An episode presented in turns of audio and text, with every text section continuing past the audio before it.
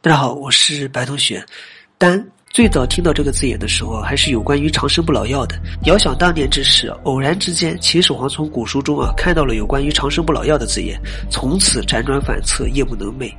命天下能人异士为自己寻找长生之法，最后没想到让一个叫做徐福的人给坑了。当然，徐福到底坑没坑秦始皇，我们不知道了。毕竟一直到现在，秦始皇的真正死因啊，也没有人讲得清楚。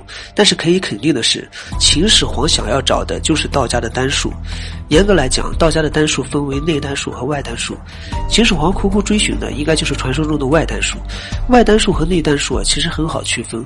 外丹术也就是我们常讲的炼丹，利用一个特殊的配方炼制一颗丹药出来，服下这颗丹药之后呢，体内就会凝结出金丹。据说汉朝时期啊，有个人叫做殷长生，他就是依靠此法飞升的。他飞升之后啊，还把配方放在了松高山上。那么外丹术流传下来了吗？并没有。如果有的话，竹联七贤也不用天天刻五石散了。而内丹术的流传相对于比较完整一些。内丹术不提倡炼丹，并且认为可以通过吸收天地灵气的方法，用体内本身的营养来凝化一颗金丹。听起来是不是感觉有点不靠谱？我们再接着往下看。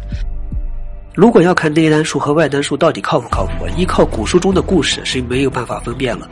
唯一的方法就是研究和实验。古代的实验我们就不提了，因为实在是过于久远，而且资料大多都是残缺的。那么在近代，真的有人对道家丹术进行过实验吗？还真的有，这个人叫做陈英宁。陈英宁这个人啊，算是一个狂人，在年轻的时候就常说儒学太过迂腐，佛教太过空虚的话，并且认为只有道学才能够同时兼顾精神与物质，还经常谣言啊要搞上一些道家的丹术实验。可能很多人觉得陈一宁这是老封建迷信了，其实还真不是。陈一宁的妻子叫做吴一珠，吴一珠是中国最早的妇产科医生之一，读的是西方的学堂，接受的是先进的教育。妻子鼓励陈一宁去开展自己的实验，所以从根本上来讲，陈一宁做的是很科学的实验。一九二二年呢，陈一宁决定先从外滩入手，直接在上海租了两间公寓，一间专门放原料，一间专门放炼丹炉，实验就此开始了。炼丹这个事儿，属实有点累，所以陈一宁找了几位好友啊一起，顺便还收了几位徒弟。一开始的一段时间里啊，众人一无所获，很多人都觉得炼丹术就是瞎扯的，因为外丹术是需要特殊的药材进行混合的，你没有配方就宛如大海捞针一样，根本就找不到合适的药材。所以他们决定先从有记载的地方练起。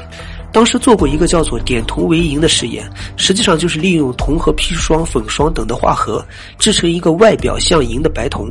经过调整啊，还真的得到了一颗绿豆大小的白银珠子。这一下让众人信心大振。但是奈何生在乱世，最终还是因为军阀混战和日寇入侵被终止了。陈一宁之后啊，丹术就开始销声匿迹了。终于到了二零一八年，新的实验又出现了。在二零一八年，有一条叫做浙江大学博士生导师孔令红招募内丹修炼者。参与科学研究的新闻凭空出世，不仅让人遐想，这是又要修仙了吗？其实早在这之前，浙江大学的很多教授就一直在古文化这个领域耕耘。比如说，他们会经常拿着葛洪的《抱朴子》和宋思邈的《千金药方》做实验，复现书中所提到的丹药，而且经常会在国际上发表有关于传统文化的论文。大家有时间可以去看一下。在这些论文的创作者中，孔令红就是其中之一。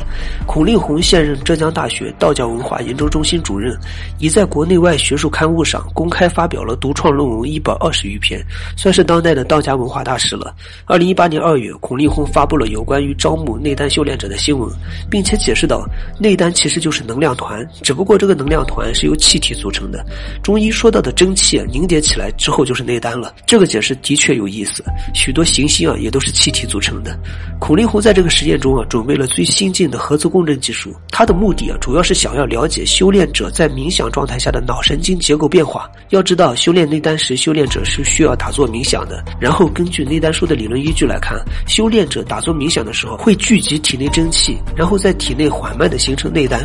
而孔令红就是想要调查一下，看看是不是真的有所谓的真气凝聚的情况出现。所以这么来看的话，整个实验其实就是使用仪器。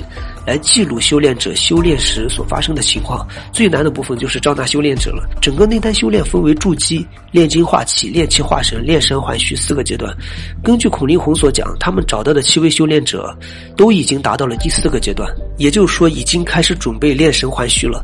炼气化神就是出现元神，炼神还虚就类似于地仙了。但是很可惜啊，在二零一八年四月二十四日，这个实验被叫停了，理由为未通过伦理审查。所以说至今，关于道家丹术的研究啊，始终为零。当内丹术实验被叫停的那一刻，有很多网友在欢呼雀跃，他们认为关于内丹术的研究啊，就是彻头彻尾的封建思想残留。看到这里，不由得让人发出感慨。